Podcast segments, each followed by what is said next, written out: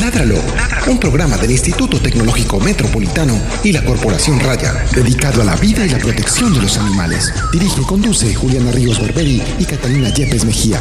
Escúchanos todos los jueves de 5 a 6 de la tarde. Ládralo, por un mañana animal libre de crueldad.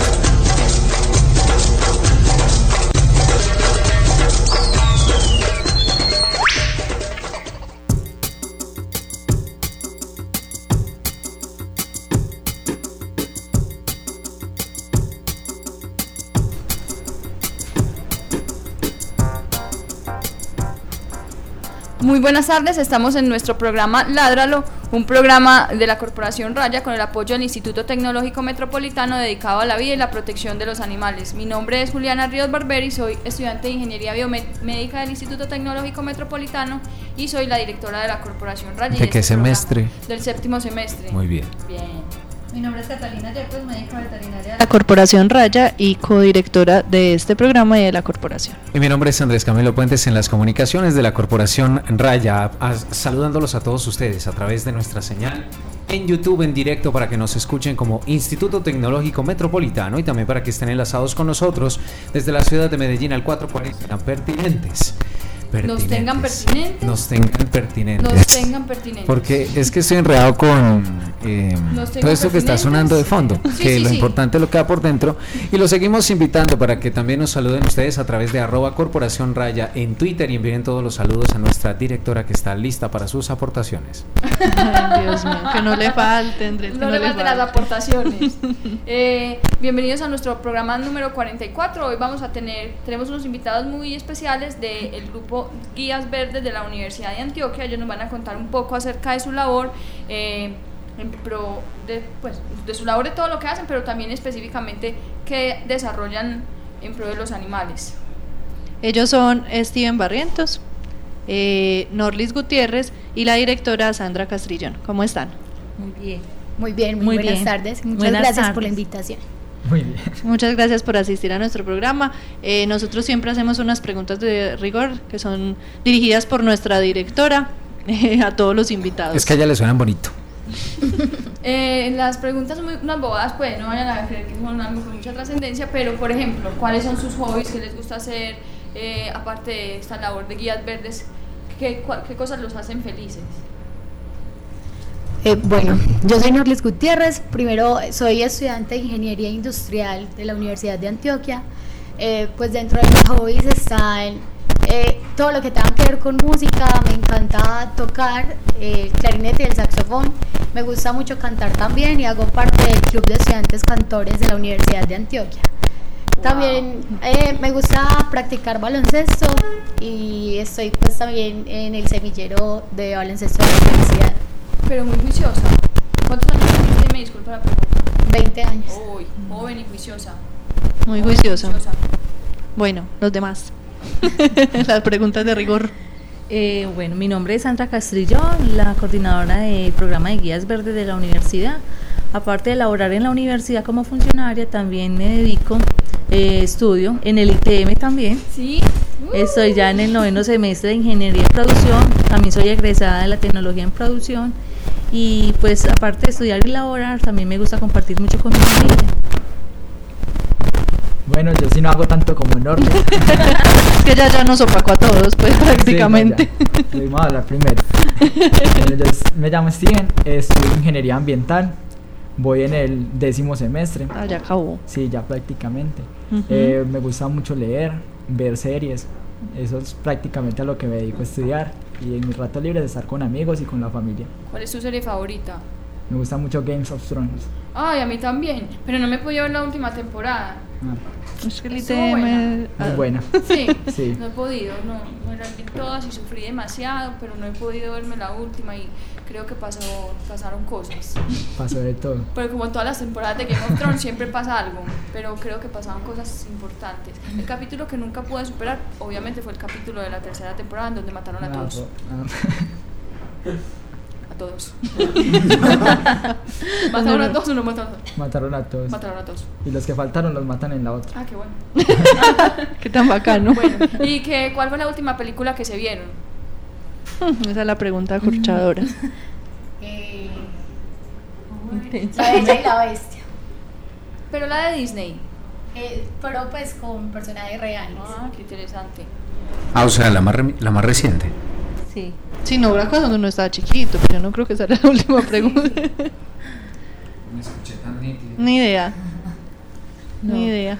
Eso pasa, que no. eso pasa. Esa, No esa- es la pregunta corchadora de este programa. La más corchadora que hacemos es esa. corchadora que hacemos es Así esa. que de ahora en adelante relájense en el resto de la hora. No, eso es mi hobby en los fines de semana, ver películas en mi casa con mis hermanos. Entonces sí recuerdo mucho porque ese fin de semana me vi esa película. Y buena.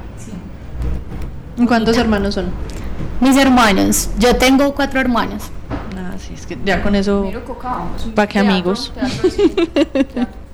Bueno, eh, vamos eh, a escuchar, eh, vamos a hablar un poco de el acontecimiento de la semana.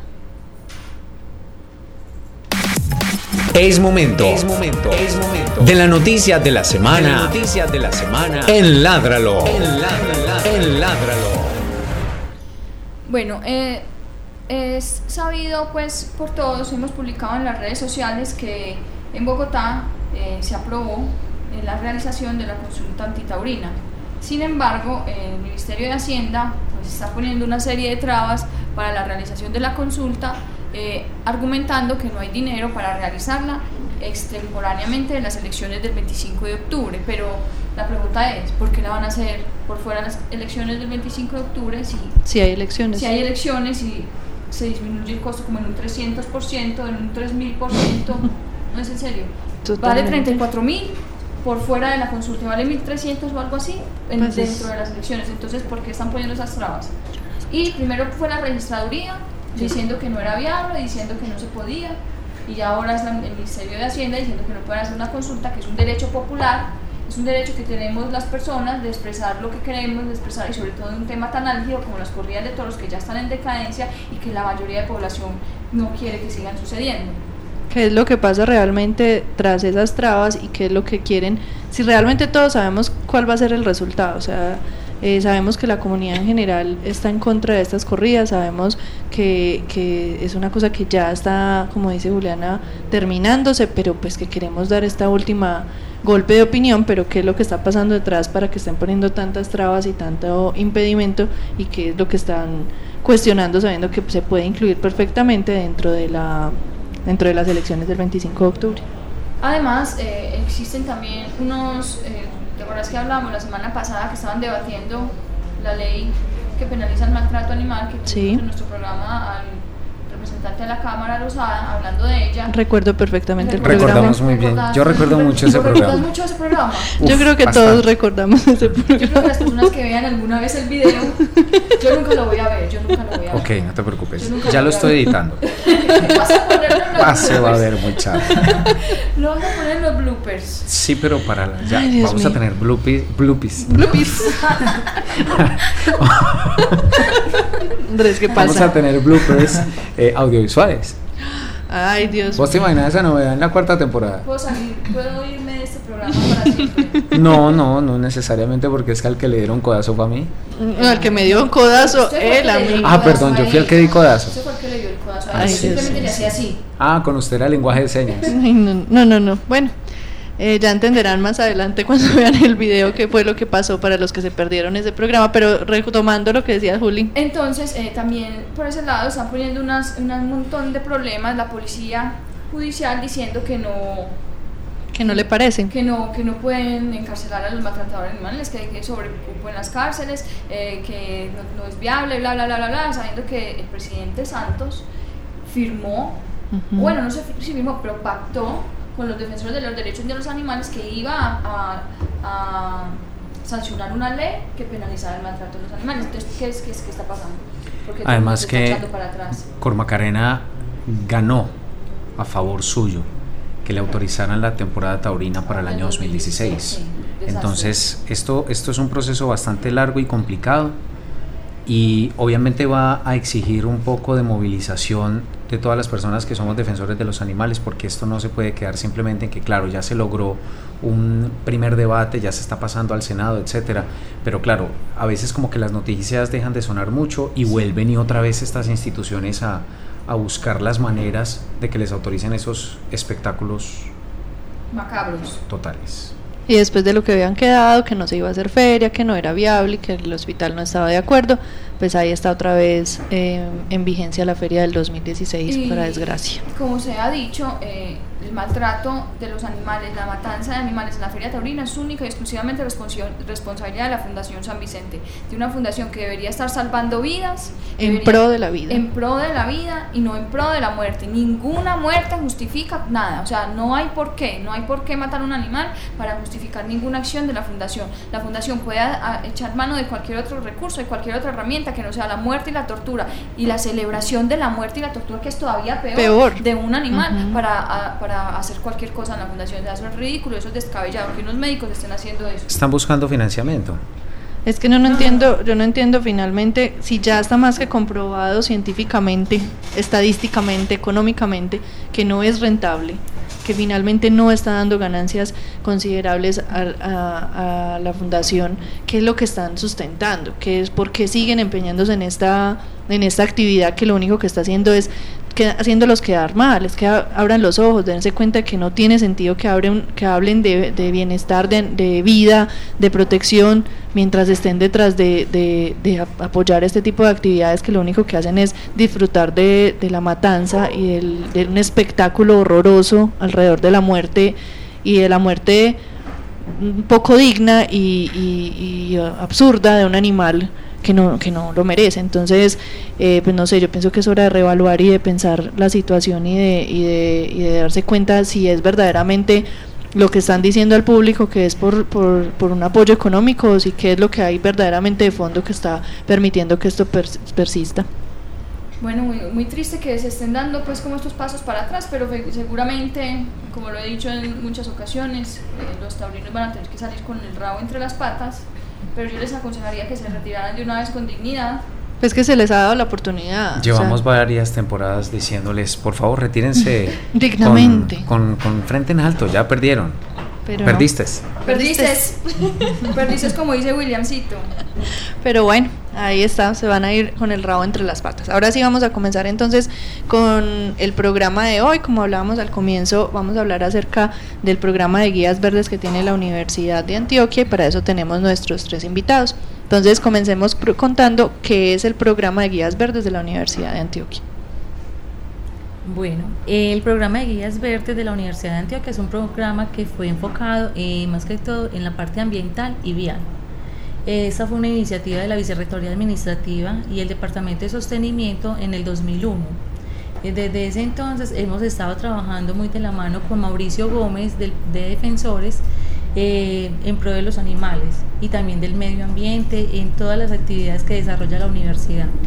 O sea que es una iniciativa que nace desde la universidad. Sí, nace desde la Universidad de Antioquia, eh, viendo esa necesidad de realizar un trabajo educativo, tanto en la parte vial y ambiental. ¿Quiénes conforman actualmente el programa Guías Verdes? Bueno, el programa de Guías Verdes está conformado por estudiantes del pregrado de la universidad de los diferentes programas, eh, que tienen pues que cumplir con unos requisitos pues eh, basados en un acuerdo superior, pero son de, eh, o sea, no se restringe que tiene que ser de la parte ambiental, no, pueden No participar. hay ninguna carrera en específico. ¿O No. de algún semestre ya? Lo ideal es que estén eh, inicialmente del segundo semestre para que haya una continuidad, ¿cierto?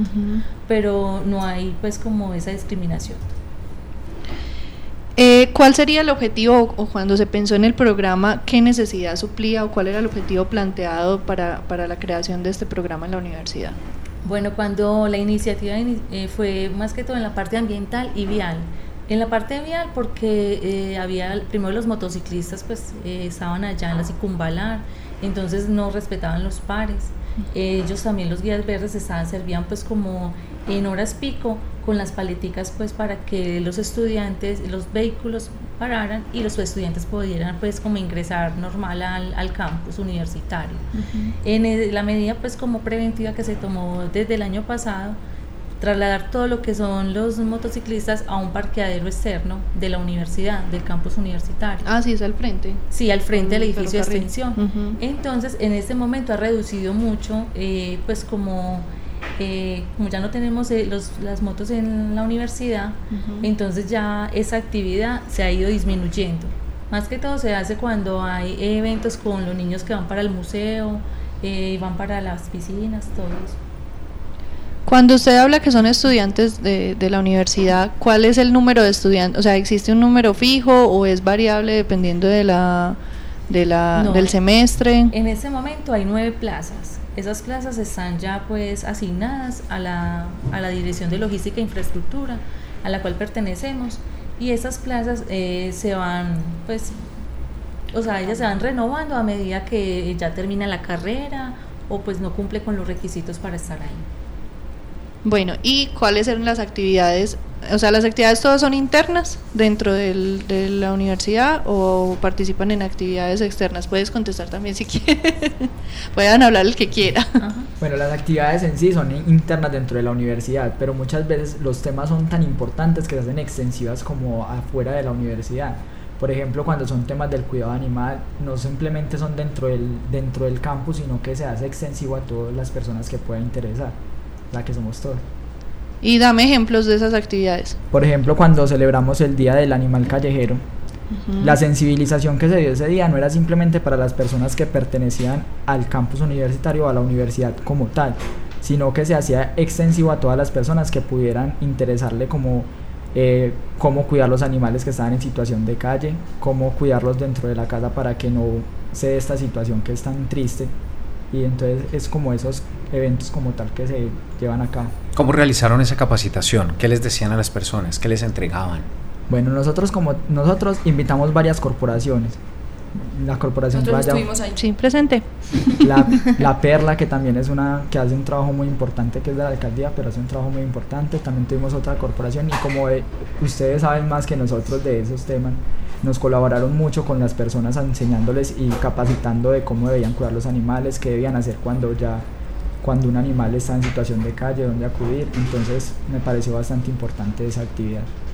¿Los guías verdes reciben algún tipo de capacitación previa antes de realizar estas labores o pues o, o cómo se les distribuyen esas labores que tienen que desempeñar?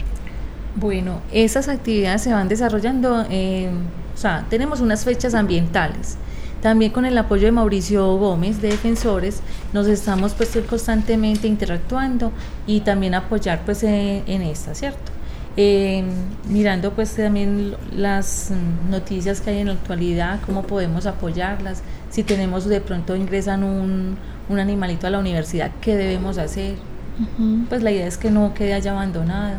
Sí, porque la universidad siempre ha sido foco de, abandono Sí, de muchos eh, animales. Tengo entendido que tiempo atrás, o sea, eh, estaba lleno de, de- de perros, gatos, entonces se empezó pues a generar pues, a- con campañas para que no les dieran alimentos y se fueran a llevar a, a refugios, ¿cierto? Se llevaron y entonces en este momento no contamos con gatos ni, ni perros pues en la, en la universidad de- a- debido pues a la sensibilización que se ha hecho pues con toda la comunidad universitaria. Y cuando no los llevan que por alguna circunstancia llegan Ocurre. si ocurre llega, llamamos al 123 para que nos hagan el acompañamiento sí para que hagan el, es- la evaluación de cómo se encuentra y todo eso. Yo quiero decir que también es importante todo lo que hemos aprendido, pues los que pertenecemos al grupo de guías verdes, porque por ejemplo con defensores, pues nos han inculcado mucho la importancia de conocer las especies que hay dentro de la universidad, los animales que hay, o por ejemplo los que son invasores, y de la importancia también de promover eso y de informarle a la comunidad universitaria de que no están solos, de que también hay muchas otras especies que conviven allá, que por ejemplo los frutos que hay en los árboles son para los animales que viven en la universidad, para las ardillas, para las aves, entonces eso me parece muy importante también. ¿Cómo recibe la comunidad universitaria eh, a los guías? Pues lo- los escuchan o, o son más bien poco Sí, receptivos. pues nosotros hemos tenido buena aceptación y pues la verdad la principal manera de nosotros comunicarnos es con afiches, Exacto. medios visuales. Entonces hacemos afiches y los pegamos eh, pues por toda el alma mater en todos los bloques y así las personas se van dando cuenta y se van informando de todo lo que nosotros les queremos decir. ¿Qué logros han obtenido hasta el momento? Pues nosotros también de hecho tenemos una página en Facebook que las redes sociales hoy en día ayudan mucho y hemos tenido buena acogida con las publicaciones que hemos hecho de, de las especies, de los eventos, de las noticias que se dan día a día. A mí me parece que hemos tenido buena acogida. ¿Cómo es la página para recomendar a los oyentes? La página se llama Guías Verdes. Ahí Udea. la pueden buscar en Facebook. Guías Facebook.com Verdes, slash Guías Verdes. UDA. Guías UDA. Verdes UDA. Guías Verdes UDA. Y aparte de este logro, ¿alguna otra cosa adicional que hayan conseguido? Por ejemplo, dentro del comportamiento mismo del campus, de la gente, las respuestas que ellos les hayan dado a ustedes. Pues sí, incluso muchas personas cuando hacemos, por ejemplo, las jornadas de, de la celebración de las fechas ambientales, se acercan y nos dicen, nosotros queremos pertenecer a ese grupo, nos parece muy chévere que estén preservando y cuidando el medio ambiente, qué tenemos que hacer o cómo hacen ustedes para estar ahí. Yo quiero preguntarles en el tema del medio ambiente, pues ya nos explicaba Sandra qué hacían en el tema vial, ¿cierto? Pero en el tema de medio ambiente, ¿cuáles son las iniciativas que tiene el programa de guías verdes? En el programa eh, del medio ambiente, pues principalmente celebrar las fechas ambientales y nosotros hacemos carteles y los pegamos por toda la universidad. Tenemos, por ejemplo, el Día contra la Matanza de Focas, Día del Agua, Día de la Tierra, Día de Sin Carro. Pues incluso yo digo, yo antes de estar en Guías Verdes yo desconocía mucho estas cosas, no sabía prácticamente nada. Ya he aprendido mucho y la misión de nosotros en sí es sensibilizar, sensibilizar a la comunidad universitaria y darle a conocer estas fechas tan importantes. Hacen presencia, eh, o sea, aparte de los carteles informativos, hay presencia con stand informativos que la gente quiera adquirir más, pues pueda acercarse y, y tener más información, o cómo puede la gente aprender y, y- cómo- o sea, acercarse a ustedes a- solamente por la página. Sí, por la página es como el contacto más directo, más nosotros estamos toda la semana en la universidad y es haciendo pues como campañas también en el tema de la clasificación y rotulación pues de los residuos en la universidad. También estamos muy presentes como en que eso se dé de buena manera. Entonces también es como un- algo de lo que nosotros hacemos. Bueno, y si alguien quiere hacer, pues algún estudiante quiere hacer parte del grupo, ¿cómo es el proceso? O, o simplemente hay que esperar a que de- se acabe- salga una plaza, a que alguno se, se, se vuele. Eh, bueno, el proceso es muy simple, es cumplir con los requisitos pues que exige Vicerrectoría de Docencia, pero eh, sí, como estabas mencionando, que haya una plaza libre. ¿cierto? ¿Podemos hablar de esos requisitos o son...? Sí, claro. Porque es, es como un premio pues participar, pienso Sí, yo, no, sí. no tampoco es para todo el mundo. Claro, eh, inicialmente que haya aprobado pues los 20 créditos en el segundo, pues o sea, eso es para el primer semestre. En el segundo debes de tener 12 créditos matriculados y haber tenido o tenido un promedio de 3,8 o estar el programa en el que cursa entre en el Tercio tercio superior. superior, exacto. Eso solamente. Y Sí. estar viendo 12 créditos. 12 créditos, ni no puede perder materias, porque si pierde materias automáticamente el sistema lo saca. O sea que tienen que ser juiciosos. Sí, porque tienen que conservar el promedio y obviamente eh, ir a hacer el trabajo como tal. Pero ¿se me, me lo perdí o entonces cuál es el incentivo? Ah, bueno, aparte de eso, eh, elaboran solamente 54 horas mensuales. Esas 54 horas la universidad, eh, pues es como una bonificación, digámoslo así, se las pagan mensual, ¿cierto? Con ello ellos se pueden ayudar para las fotocopias, los pasajes o muchas cosas. Y también otro beneficio muy importante, que, o sea, los hace exentos de la matrícula, pagan solamente mil pesos de matrícula y puede matricularse en las primeras Tandas. tandas, exacto. tandas. Con razón no Ah, hay quieren volar. Creo que había que empezar por ahí. Aparte de, realizar esa labor tan bonita, nosotros recibimos incentivos. Claro. Ese es, ese es otros beneficios pues que tiene. No, con no, es que razón. no debemos haber empezado por ahí. Empezamos por donde era, que era hacer las cosas correctamente a favor del medio ambiente. Entonces, motivar a No, las sí, personas a sin- hacer sin medio ambiente, no únicamente sin por los sí. Sin no interés únicamente por los incentivos. Qué bueno que la Universidad de Antioquia esté promocionando eso, pero pues como No, lo sí, importante es que lo que va por tiene dentro. sentido. Eh, pero Andrés, basta, o sea, no más, basta ya. Eso no lo puedes volver a decir en este programa. Tranquila. Eh, porque no entendía porque solo había nueve plazas, porque era tan limitado, pero ya, sea, Claro. entiendo perfectamente. qué Y que sí tienen que ser muy juiciosos y rendir perfectamente para poder ganarse ese beneficio. Sí, esa es la idea. Y que estén pues permanentes. Vamos a, eh, vamos a hacer una pequeña pausa y escuchar eh, la canción de, del día de hoy.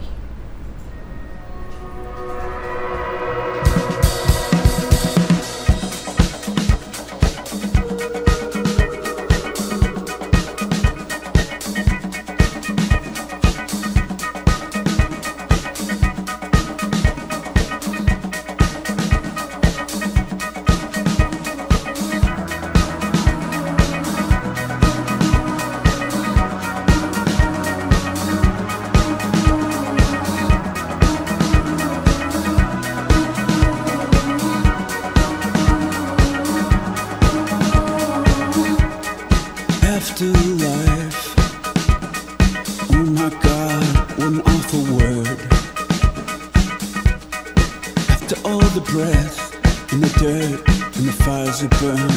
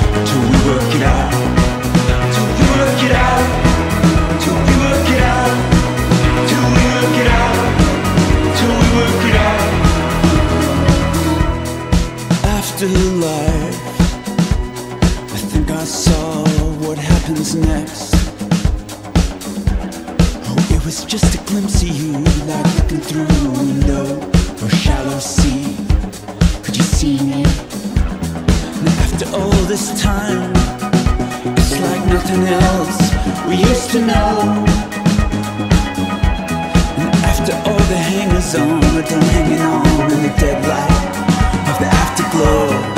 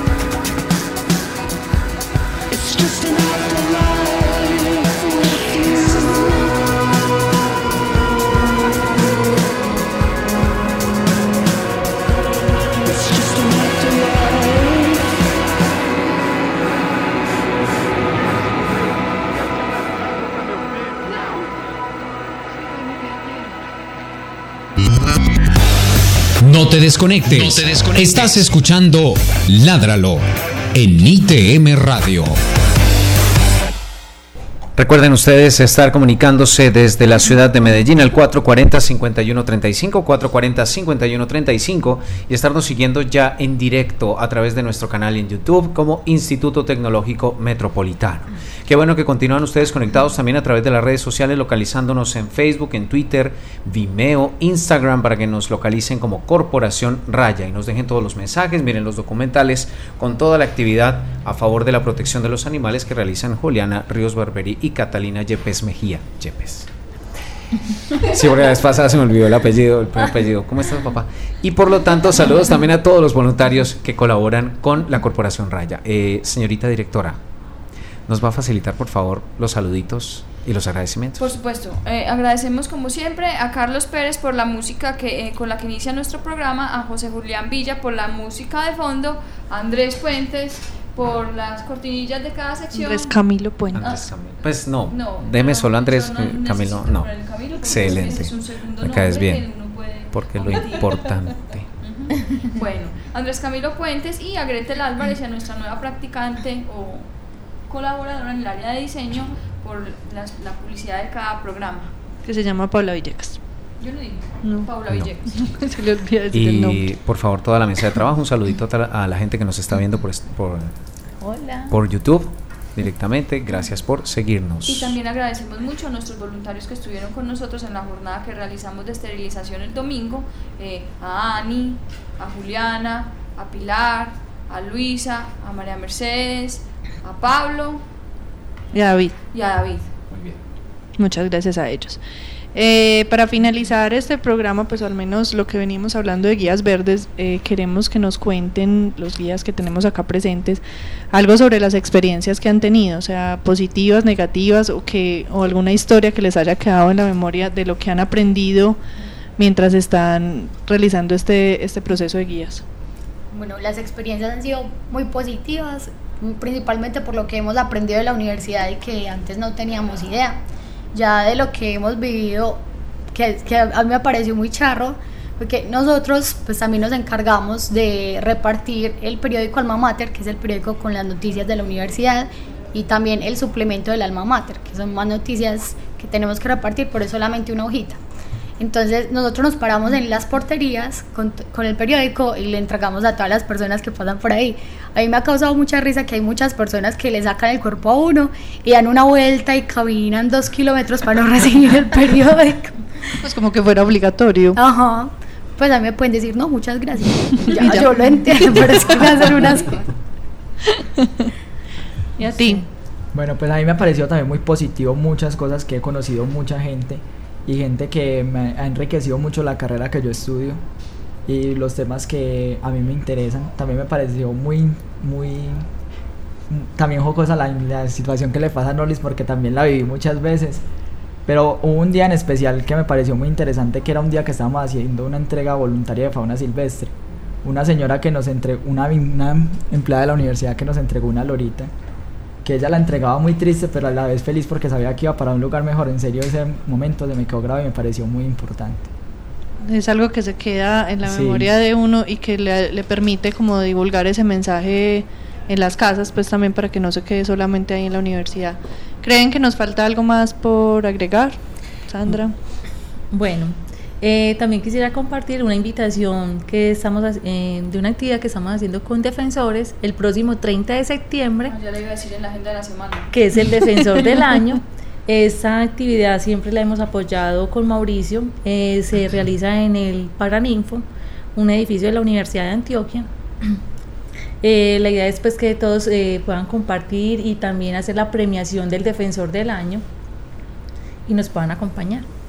Muchas gracias por, por acompañarnos en el programa de hoy, por darnos sus conocimientos y por darnos a conocer este programa importante dentro de la Universidad de Antioquia. Muchas por gracias. invitarnos. Eh, vamos a escuchar, eh, vamos a hablar un poco de la agenda de la semana. Eventos, campañas, jornadas de vacunación, esterilizaciones, encuentros, conferencias. Todo en la agenda de la semana en Ládralo. Juliana Ríos Barberi es Corporación Raya. Bueno, el próximo sábado 19 de septiembre va a haber jornada de implantación del microchip en el Festival Ciudad Saludable en San Cristóbal, en la ca- carrera 130B con calle 64, Unidad Deportiva de San Cristóbal.